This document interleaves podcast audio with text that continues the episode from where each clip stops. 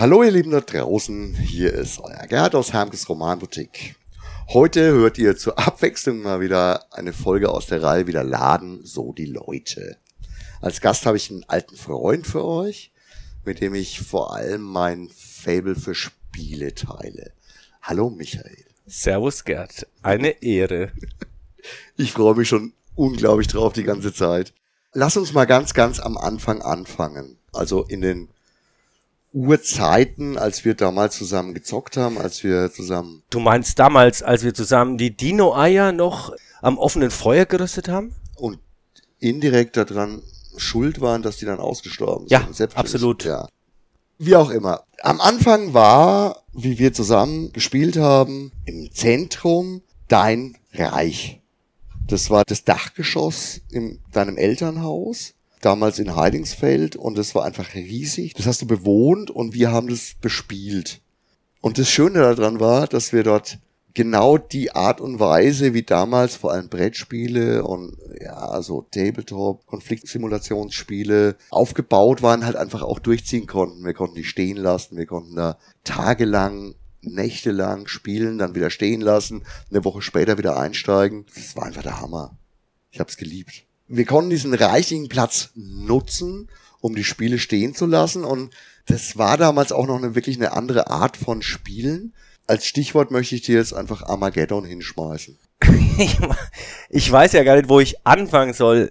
Es war halt unfassbar toll, wir hatten einen Dachboden mit Sicherheit 80 bis 100 Quadratmeter mit Teppich und Kissen und hast du nicht gesehen, alles was wir wollten. Und wir konnten dieses Riesenspiel aufbauen, dieses eigene Karte gemalt, eine 2 mal 2 Meter Karte mit Sechseckfeldern, mit Wäldern und Bergen und Kontinenten und Inseln und Flüssen und Sümpfen und haben uns dort über Wochen und Monate an dem Spiel verlustiert das Tolle war, wir hatten im Grunde genommen keine Vorgaben. Wir konnten einfach losdatteln. Wir haben uns in Nachmittagen draußen auf der Terrasse zusammen mit dem Mike haben wir uns aus Stanzbögen und Bastelbögen uns Mauern und Bergfriede gebastelt. Wir haben uns Onager Belagerungsmaschinen, Quadrigen, Pferde, was du willst, hatten dann irgendwie Figürchen aufgestellt und hatten da im Grunde genommen ein Basisregelwerk, nachdem wir spielen konnten, haben uns aber eigentlich unsere eigene Geschichte gebaut wir haben uns einen eigenen Kontinent gebaut, auf dem wir spielen konnten.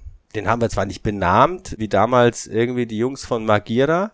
Genau, wir waren ja auch nicht offiziell in diesem Spiel dabei, aber wir haben einfach die Regeln genutzt. Genau. An deinem Recken, der zum Helden aufgestiegen ist, da warst du schon gehangen und wenn du dann unglücklicherweise aus dem Spiel ausgeschieden bist, du musstest dann wieder mit zwei Schiffen samt Besatzung und ein bisschen Zuwerk dann wieder einsteigen. Da war das zwar bitter, aber ja, irgendeine Seele hat sich dann erbarmt und hat dann Platz gemacht auf so einem Kontinent. Da kannst du dich ausbreiten, bekommst eine Stadt und dann im Herbst hatten wir Rüstrunden, da konntest du Rüstpunkte erarbeiten und es war unfassbar schön. Es war ein wahnsinnig tolles Erlebnis mit so vielen Leuten und tatsächlich war es auch wirklich nie auf dem Ende oder ein Ausscheiden angelegt. Wenn du irgendwo mal am Ende warst, konntest du halt irgendwo, und das ist das, was du gerade gemeint hast, an einer anderen Stelle wieder einsteigen das ist jetzt eigentlich ein schöner Ankerpunkt für mich. Jetzt können wir mal ein bisschen auf die unterschiedlichen Arten, im Endeffekt auf die Art und Weise, wie wir damals gespielt haben, eingehen im Vergleich zu heute, auf die Verbreitung von Spielen. Wir müssen auf der einen Seite mal ein bisschen differenzieren zwischen Brettspielen und Strategiespielen und Rollenspielen. Das, was wir jetzt gerade geschildert haben, das Armageddon, war ja an sich ein Strategiespiel, eher Richtung Brettspiel, aber sehr verbandelt mit Rollenspielen. Wenn wir die Spieleszene insgesamt betrachten, war damals das Rollenspiel sogar fast stärker vertreten in den Kaufhäusern durch DSA Schmidt-Spiele, weil Fanpro damals diesen cleveren Schachzug gemacht hat, dass er in Boxen die erste Edition vom Schwarzen Auge auch in Kaufhäusern platziert haben. Und Brettspiele gab's ja nix. Wir hatten ja nix. Ja. Wir, wir hatten ja nichts. Es gab Risiko, ja Monopoly. Spiel des Lebens. Spielesammlung. Ja, Halma fang den Hut und Mensch, ärgere dich nicht. Was hatten wir denn? Bis auf Risiko gab's nichts. In den Vereinigten Staaten kam der erste Ameritrash auf mit Access Allies, Shogun und Fortress America. Unfassbar teuer, für uns seinerzeit unerschwinglich mit ich glaub, 100 Mark. 100 Mark. Ja. Das war damals war mehrere Kneipenabende. Ja, umgerechnet in Biereinheiten. Dann Talisman, das war der erste Durchbruch in dieser vermischte Szene, hat wahnsinnig lang gedauert. DSA natürlich, wie du sagst, in den Kaufhäusern verbreitet. Gut, für mich war das damals nichts. Ich kam aus dieser Midgard-Ecke damals mit dem Albert, aber andere Geschichte. Nichtsdestotrotz, auch das Talisman war eine ähnliche marktstrategische Entscheidung. Das hat sehr gut zusammengepasst mit dem damals relativ erfolgreichen Schwarzen Auge. Und wie du schon gerade schön erwähnt hast, das war ja im Endeffekt ein Brettspiel als Rollenspiel oder ein Rollenspiel in Brettspielbahnen hinein gepresst. Wir haben, und das ist tatsächlich lustig. Wir haben damals auch eine ganz andere Art und Weise gehabt, an diese Spiele ranzugehen. Das war für uns immer ein Verschwimmen zwischen Alltäglichen, zwischen wie wir uns so geben. Wir waren damals schon ganz schöne Nerds. Wir waren eine eingeschworene Gemeinschaft an Leuten, die immer miteinander gespielt haben. In dem Freundeskreis waren relativ wenig Leute, die nicht affin gewesen wären für frühes Rollenspiel oder für komplexe Nerdspiele ich finde, dass wir schon sehr früh zu einem relativ freien Charakter-Rollenspiel gefunden haben, aber auf eine sehr cartoonige Art und Weise, auf eine extrem lustige. Das liegt vielleicht auch ein bisschen daran, dass wir das alles eh nicht so ernst genommen haben. Das war einfach, alle, das ganze Leben war ein großer Spaß, weil wir Kinder der 80er waren.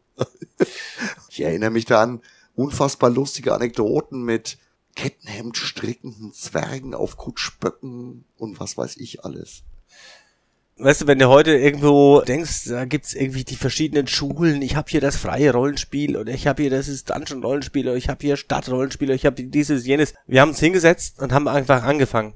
Wir hatten vielleicht eine Mission, da gab's äh, eine, eine Kampagne, wie wir das genannt haben, aber letzten Endes haben wir abendelang uns letztendlich selber gefeiert sind losgezogen mit einem Planwagen auf dem Kutschbock, wie du sagst, irgendwie ein Kettenhemd gestrickt, den Spielleiter noch abverlangt, er muss uns Luxusgüter bereitstellen. Letztendlich haben wir abendelang äh, uns, uns selber gespielt und haben uns dann auch noch nach Feierabend, letztendlich nach Feierabend, nach dem langen Rollenspiel, es war ja fast wieder Arbeit, In-Play, Outplay hat sich dann vollkommen vermischt. vermischt. Ja. So. Wir waren dann auch, wenn ich das sagen darf, ohne dass mich jetzt jemand steinigt, der schwule Elch und der Tempelritter und da gab's die lustige Geschichte, dass der dann äh, bei einer Signieraktion in den 90ern vom Ralf König sich damals in den Comic einen schwulen Elch hinein hat malen lassen, was sein Rollenspielcharakter war.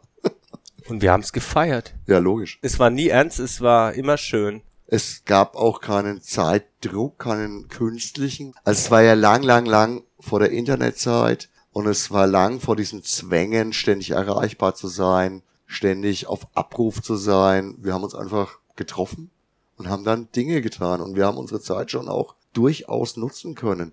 Deswegen waren die Spiele damals auch anders.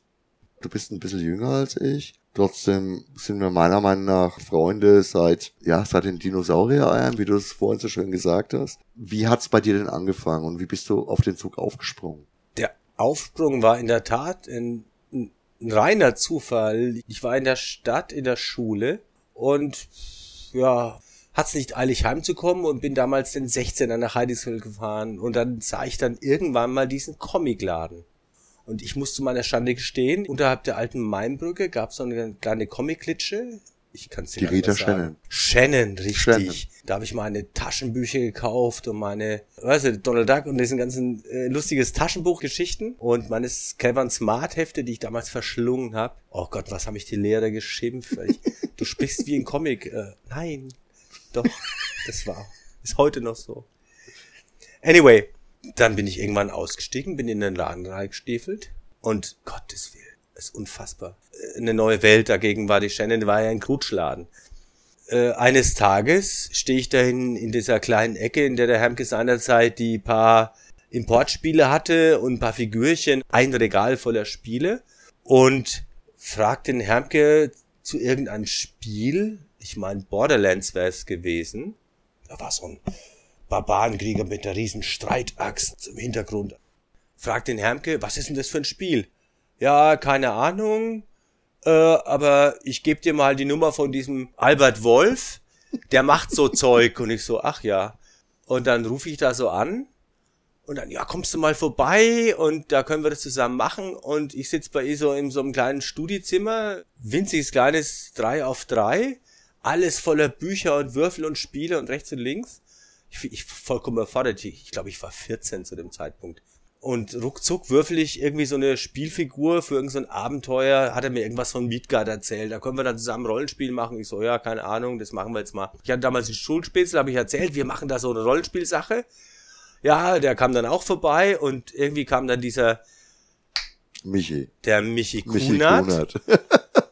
und der war damals, als ich 14 war, ganz schön spooky, muss ich dir in der Tat gestehen. Irgendwie so ein bisschen. Und ich hätte damals schon ein bisschen hellhörig werden müssen. Michi spielte einen Priester. Und wir schauen uns so diese Ausrüstungslisten durch, was wir uns auf das Abenteuer mitnehmen. Ja, ein Zelt und ja, ein Seil und irgendwie hier noch Feuerstein und Zunder. Und der Michi, ja, ich nehme mir Pflöcke mit.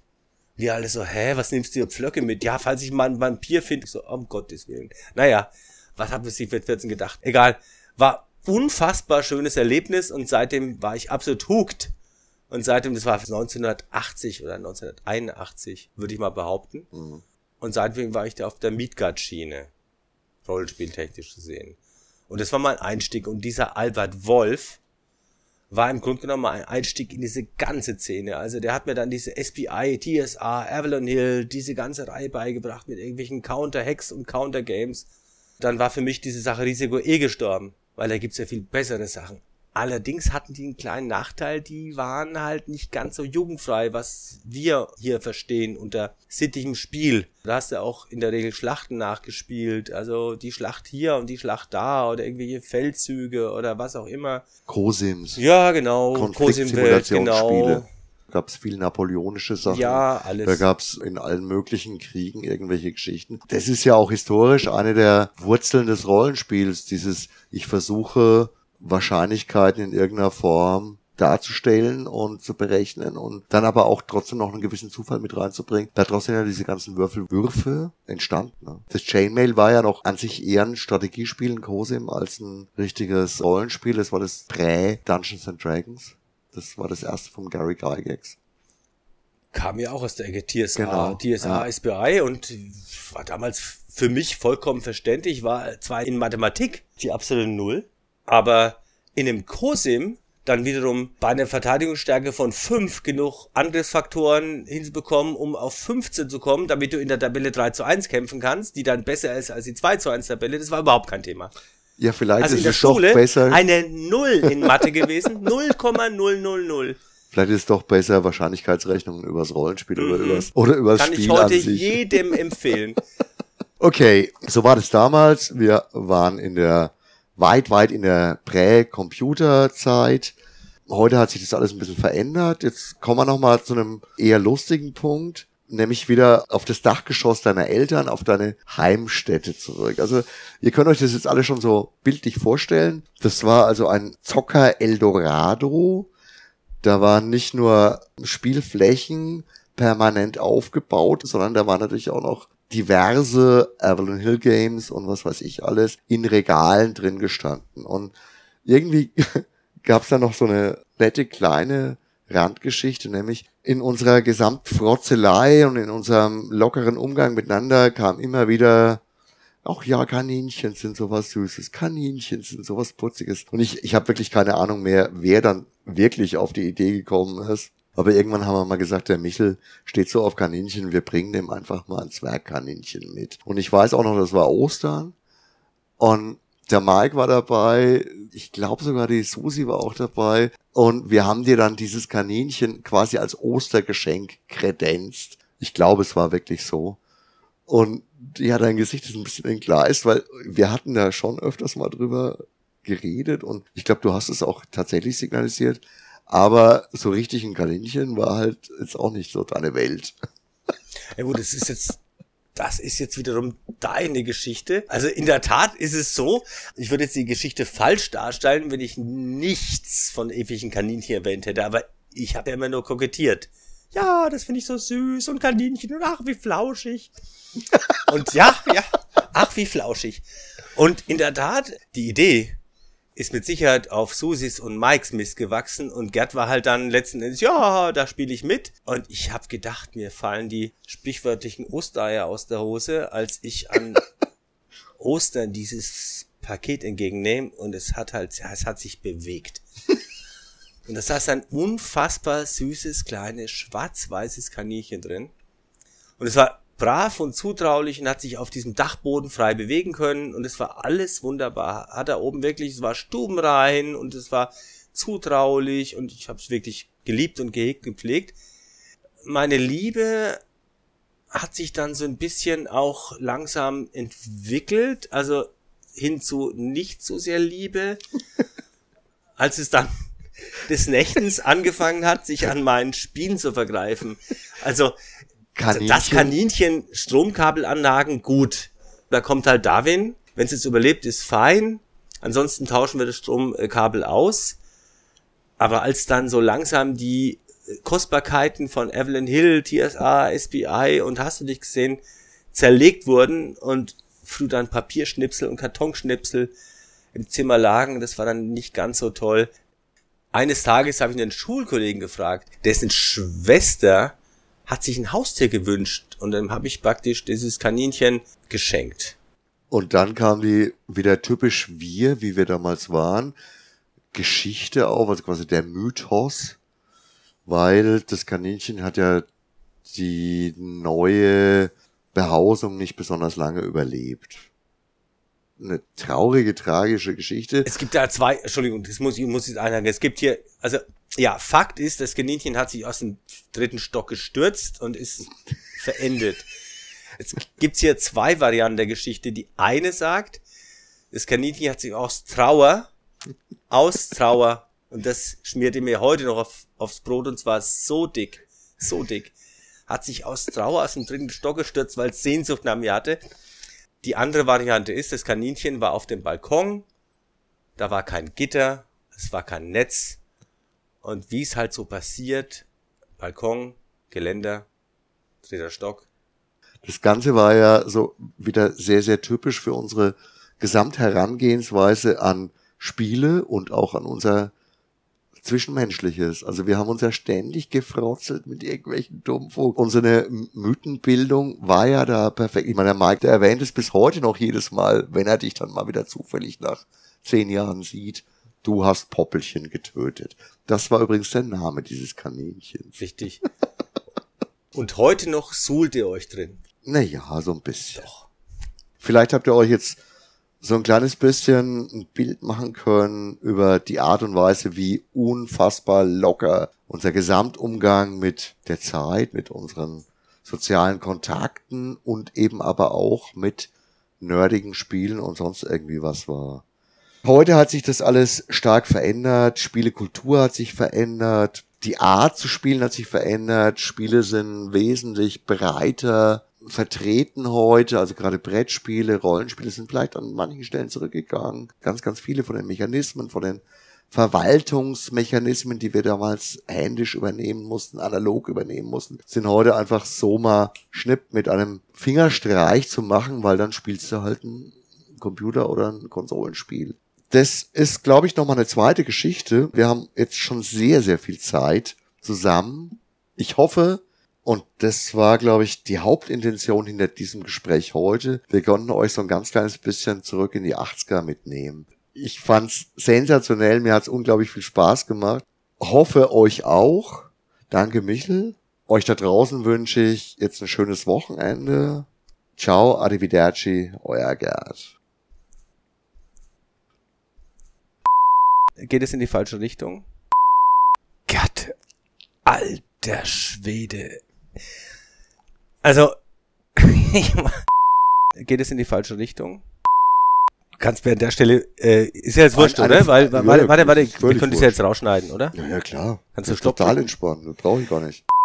Geht es in die falsche Richtung? D am Anfang war, wie wir zusammen gespielt haben, immer im, im, im Zentrum dein Reich. Geht es in die falsche Richtung? Flat Earth? Also du wärst dann halt runtergefallen. Pech gehabt, aber wie es halt heute auch so passiert, wie wir damals glaubten noch an das Ende der Welt, was dann natürlich äh, auf zwei Quadratmetern oder dann eben vier Quadratmetern äh, Ich stattgefunden. das war sogar größer noch, aber e egal. Also in meiner Erinnerung ist Ja, es es größer. war damals alles viel größer. Geht es in die falsche Richtung? Hatten da im Grunde genommen ein Basisregelwerk, nach dem wir spielen konnten, haben uns aber eigentlich unsere eigene Geschichte gebaut. Wir hatten einen eigenen Content, auf dem wir spielen. Wir hatten einen eigenen Content. Wir hatten eigenen, wir hatten, Entschuldigung. Das kommt dann in die in, take, in, take, take us. ins Gag Reel. Geht es in die falsche Richtung? Also es könnte eine Zeichnung gewesen sein von diesem. Ich hab's vergessen. Ich mache jetzt nur kurze Pause.